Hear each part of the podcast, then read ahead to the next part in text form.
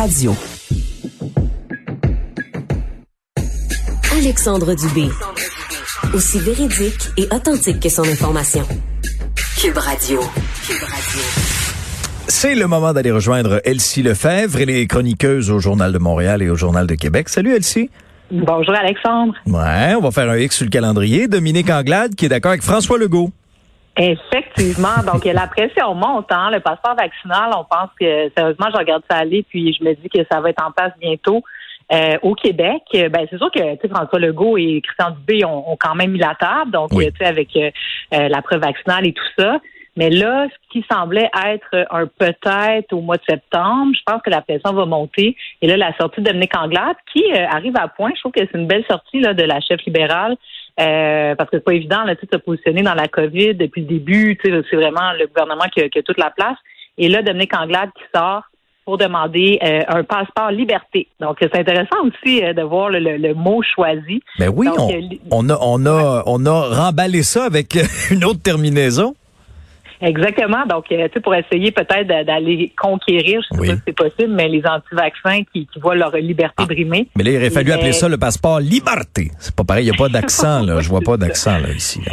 Exactement. Hmm. Puis ça, ça, ramène aussi à ce qui se passe à New York, parce qu'au même moment, on apprend que la ville de New York va être la première ville aux États-Unis à ah, mettre en place un, un passeport sanitaire. Donc, eux, ils appellent ça Key to New York Donc euh, c'est euh, ça. Donc ça va être pour les lieux. Euh, on est encore dans les services non essentiels, donc les restaurants, les salles de sport, de spectacle essentiellement. c'est aussi ce que vise le gouvernement Legault, mais Legault et Christian Dubé ont annoncé quand même là où ce serait requis, peut-être dans certaines régions seulement. Je trouve que ça envoie un message peu clair. peut-être que ça serait le temps de dire, écoutez, pour la rentrée, d'autant plus que quand on a parlé de ça au début, il n'y avait pas la quatrième mm. vague qui s'en venait, le variant Delta. Puis on voit les derniers chiffres de la COVID au Québec, ça, ça, ça augmente un peu. Heureusement, il n'y a pas d'hospitalisation, donc euh, tu sais, on, on est, ben c'est ça, donc on peut se réjouir. Mais tu sais, si on regarde qu'est-ce qui se passe à l'extérieur euh, dans d'autres pays, ben c'est peut-être le temps de dire bon. Puis on l'a vu aussi en France, euh, les statistiques montrent que lorsqu'on annonce une passe sanitaire, ben, il y a une augmentation de la vaccination. Par contre, et puis là, c'est là que le gouvernement Legault doit être un peu frileux, c'est que la grogne s'installe. C'est donc euh, tous ceux qui euh, sont contre les mesures ont comme une raison supplémentaire de se mobiliser. Oui, mais ils sont minoritaires. Ils sont minoritaires, Elsie. Ils crient très fort, mais ils sont minoritaires. Là, à un moment donné, là, il va falloir se dire aussi les vraies choses. Une très, très grande majorité de Québécois, on parle d'au-delà de 80% des gens, on est allé chercher une première dose du vaccin. On est en voie également d'atteindre les cibles pour la deuxième dose. Tu sais, cette grande majorité de Québécois-là, est-ce qu'on va vraiment accepter de se faire reconfiner à nouveau parce qu'il y a une minorité qui crie très fort, qui sont anti-vaccins? Tu as tellement raison. C'est là le point. Puis c'est là le point de rupture. Et François Legault et son équipe, là, en ce moment, doivent commencer à revenir là, au travail.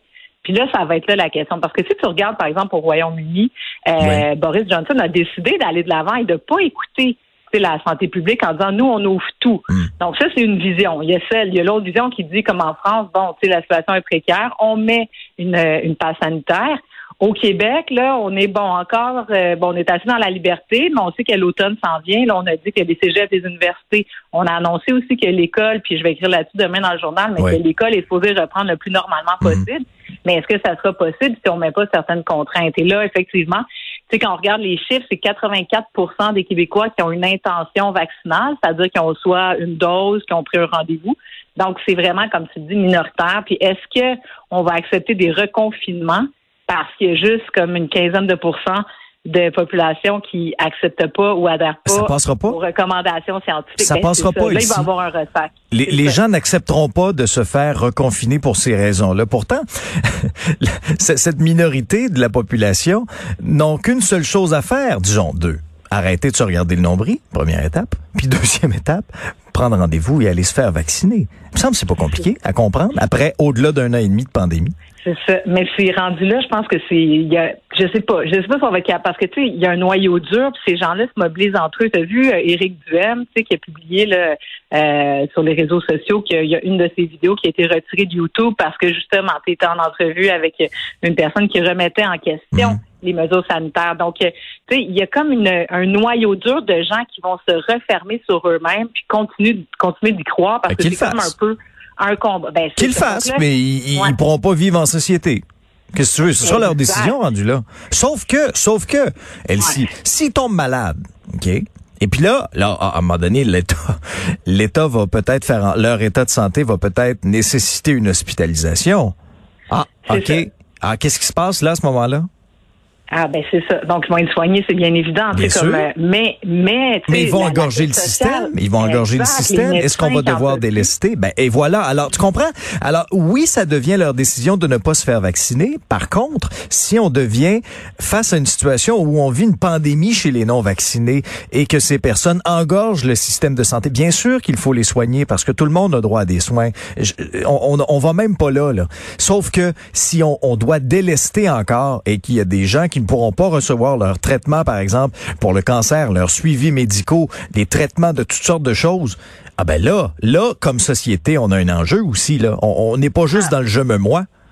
C'est tellement ça, c'est tellement épouvantable. Puis là, tu parles de soins de santé, mais tu sais, là, on n'a pas encore parlé, par exemple, du sport. Tu sais, si il y a une personne non vaccinée qui s'en va puis qui attrape la COVID, puis bon, on, on dit que les gens vaccinés peuvent être porteurs de la COVID. Donc, comment on va gérer ça? Est-ce que les équipes vont être fermées? Est-ce qu'on va continuer des mesures restrictives? Les écoles, qu'est-ce qu'on va faire?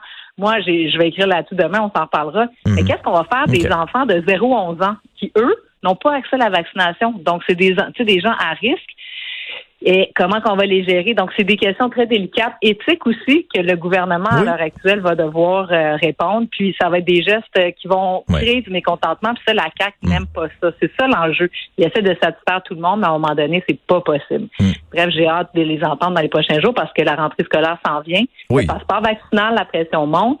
Puis si on attend au mois d'octobre, va être trop tard. c'est un peu comme les frontières. C'est maintenant qu'il faut le mettre, pas quand le, la variant va être arrivé au Québec. Et puis il faut avoir un, justement des données claires parce que là on voit certains restaurateurs, ça a été le cas dans, le vieux Montréal, un mm-hmm. restaurateur qui a décidé d'instaurer dans son propre restaurant une espèce de passeport vaccinaire, mais euh, vaccinal. Mais si si chaque établissement fait ses propres règles comme ça, t'imagines le bordel, Elsie? Ah, effectivement, puis il va y avoir des poursuites ou quoi? Mais en même temps, est-ce qu'un restaurateur est dans son droit de vouloir, lui, c'est ce qui plaide, c'est de protéger ses clients. C'est son commerce. Protéger ses, ben, c'est ça. Donc, c'est vraiment, d'autant plus que lui, il respecte les directives du gouvernement et de la santé publique et des scientifiques. Donc, il est en droit de dire, ben, écoutez, moi, j'ai le droit de, ben, ah. C'est vraiment compliqué, c'est vraiment complexe, mais on va devoir avoir des réponses. Puis, euh, il y a quelqu'un, ultimement, qui va trancher. Puis, l'autre chose, c'est que, à un moment donné, il va y avoir des choix difficiles à faire entre la recommandation de la santé publique, qui souvent est vraiment très ferme, puis la recommandation gouvernementale qui, à un moment donné, doit aussi aller au diapason de la population. Si 85% des gens sont vaccinés, on va quand même pas rester enfermés parce a 15 des gens qui menacent encore la santé euh, de la population. Tu bref, on n'a pas fini d'en entendre parler. J'ai vraiment hâte qu'on puisse trancher cette question-là, notamment du passeport vaccinal qui commence de mm. plus en plus à devenir euh, euh, pas unanime, mais disons plus consensuel dans la population. Un mot sur l'entente concernant les garderies. Ben c'est ça. Quand on entend une annonce où là, euh, tu sais, ça coule. Tu sais, donc une annonce imminente, c'est que l'annonce est pas mal signée, puis que ça va être annoncé là, dans les prochaines euh, prochaines heures, prochains jours, assurément. Donc on sait qu'il y a une rumeur d'élection pour un déclenchement le 8. Ça, ça vient dans quelques jours. On va être surpris. Si les élections sont vraiment déclenchées le 8 août, imaginons, là, on est en vacances en ce moment, pouf, les pancartes mhm. apparaissent. Donc, euh, l'entente sur les garderies, c'est très important pour le Parti libéral du Canada, qui a promis ça depuis longtemps. Et là, on a une entente le gouvernement du Québec pourrait recueillir 6 milliards de dollars sans condition euh, parce que bon, euh, évidemment, c'est nous qui avons créé ce, réseau-là. Donc, 6 milliards, ça va faire du bien mhm. euh, aux finances du Québec. Donc, c'est juste des bonnes nouvelles. rappelez par contre que cette entente-là arrive sur fond de négociations importantes avec les, les, travailleurs aussi du réseau des CPE qui ont annoncé que l'offre du gouvernement qui a été faite dans les derniers jours était vraiment inacceptable. Donc, menace de grève dans les CPE pour l'automne, peut-être. Bref, gros dossier encore, mais bon, ça, c'est une bonne nouvelle qu'on peut s'entendre avec le gouvernement. Oui, euh, puis, d'autant plus qu'on a été l'inspiration hein, pour ce, ce réseau-là. Euh, Elsie, il me reste une minute. Je me suis emballé sur le sur le passeport vaccinal. Tu, tu me, ce sera de ma faute. Mais euh, ben, tu, tu, tu, avais euh, déjà, toi, commencé à avancer des dates pour, pour les élections éventuelles. Ça, ça sent de plus en plus la campagne, hein? Ben effectivement. Donc euh, les, le Parti libéral là, sont prêts. Donc euh, eux là, euh, d'un point de vue organisationnel, les candidatures, on a entendu quelques noms, mais toutes les photos électorales qu'on a vues, là, Justin Trudeau là, avec sa nouvelle coupe de cheveux, etc. Donc ça, ça a été fait. Bref, les pancartes sont, sont, sont dans les sont dans les entrepôts. Reste à déterminer est-ce qu'on part le 8 ou le 15. C'est certain que plus tôt le Parti libéral annonce et déclenche les élections, mais plus ils peuvent prendre de cours le Parti conservateur et l'NPD, le Bloc québécois, les autres partis qui, eux, bon, euh, jonglent avec l'idée d'élection, mais bref, tu sais, sont un peu dépendants. Mais là, on regarde aussi les sondages, puis, euh, tu sais, l'écart se rétrécit. les conservateurs sont vraiment mhm. dans la course. C'est ben sûr que les libéraux sont en avance. Mais il va y avoir des luttes particulières au Québec. On le sait, ça va être Parti libéral, Bloc québécois. Le Bloc québécois est fort chez les francophones. Mais en Ontario, ça va être serré. Mhm. Le NPD, dans l'ouest du pays, euh, bref, euh, ça c'est pas joué là. Donc c'est sûr que les libéraux ils vont peser sur le piton, mais en même temps, euh, il y en a plusieurs qui vont se tenir les fesses serrées parce que c'est pas évident. On sait qu'une élection, il peut tout arriver. Il va y avoir beaucoup de visibilité pour les conservateurs et les oppositions. bref, donc moi je garde encore le 8 en tête. C'est sûr que là on est à quelques jours. Mais 8 ou 15, c'est certain que c'est déclenché. Donc, préparons-nous, nous irons voter, même si les sondages disent que les Québécois veulent pas d'élection, on va être pris pour y aller. Les paris sont ouverts et j'enregistre le tien pour la date du 8. Elsie, passez une belle journée, on fait ça demain. Bye. À demain. Vincent Dessureau-Semaine. Salut Alex. Salut. Euh, bon, si vous êtes pas au courant, Vincent et moi, on a, ben, on a plusieurs passions en commun, dont la Formule 1. Eh oui. Et on est bien excités les matins de Grand Prix parce qu'on surveille ça. On surveille ça du coin de l'œil. Ah oui, tout le temps. Ben Regardez là, je te dis, dis-moi pas, dis-moi pas parce qu'on travaille. Dis-moi rien si tu vois quelque chose. euh, J'ai une petite nouvelle pour, pour, pour toi, en ah fait, même pour ceux qui suivent pas la Formule 1, c'est que c'est un rappel de toujours vérifier euh, ce qu'on dit lorsqu'on est filmé. Et particulièrement ceux qui font du streaming, par exemple, sur euh, qui se diffusent en train de jouer à des jeux vidéo. Euh, parce que un des... tu sais qu'il y a des écuries ont des... bon, des, des, des, espèces d'écoles de développement là, de jeunes pilotes. C'est le cas de Williams, l'écurie mm-hmm. Williams, qui avait dans ses rangs Dan Tictum, qui est un des champions de la série Formule 2. OK. Donc, prospect pour aller en Formule 1. Mm-hmm. Elle vient d'être congédiée avec effet immédiat par l'écurie. Un jeune de 22 ans, super prometteur, là, qui est très bon. C'est qui a fait. Pourquoi? Selon ce qu'on peut voir, parce que je viens de, tomber sur la vidéo, alors qu'il jouait à des euh, jeux de tir, là, et qu'il se streamait la vidéo, il s'est mis à chanter une tune sur le pilote Nicolas Latifi, qui est notre pilote, un de nos deux pilotes canadiens, euh, qui allait comme suit, là, doudi doudi dou, Latifi is pou. Alors, Latifi, c'est du caca. Oh. Et là, il y a quelqu'un qui a commenté en disant, ben, lui est en Formule 1 et toi, t'es en Formule 2. Et là, il a dit, ouais, mais lui, il paye pour son siège, qui est vrai, parce que bon, c'est une fortune familiale. écoute, une, euh, une, fortune gigantesque.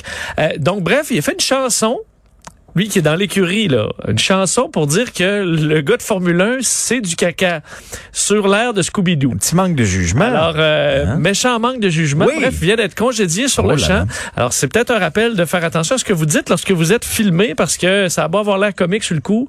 Euh, et ça va être, ben, ben, je vous dis pas que c'est vrai que c'est pas du caca. Nicolas, il vient de marquer ses premiers ben points en fin de semaine. En plus, c'est un bon week-end pour lui. Mais, euh, faut croire que tous les pilotes de F2 sont pas d'accord. On peut comprendre, par contre, des jeunes qui hmm. voient leur place prise par des pilotes payants. Ouais. Euh, être frustré, mais il faut que tu gardes ça pour toi, surtout quand tu es déjà affilié à une écurie. Oui, et que tu ne le chantes pas, surtout. Euh, As-tu déjà fait prendre à médire ou chanter euh, des... Euh, tu sais, avec quelqu'un derrière, euh, ben, il y a quelqu'un dans la pièce à côté. Honnêtement, là, je je suis très paranoïaque là-dessus. C'est ça, hein?